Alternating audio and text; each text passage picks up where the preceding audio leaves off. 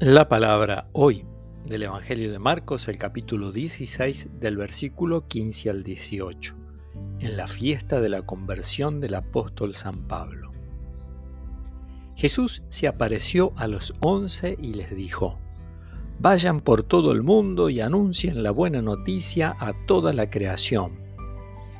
El que crea y se bautice se salvará, el que no crea se condenará y estos prodigios acompañarán a los que crean.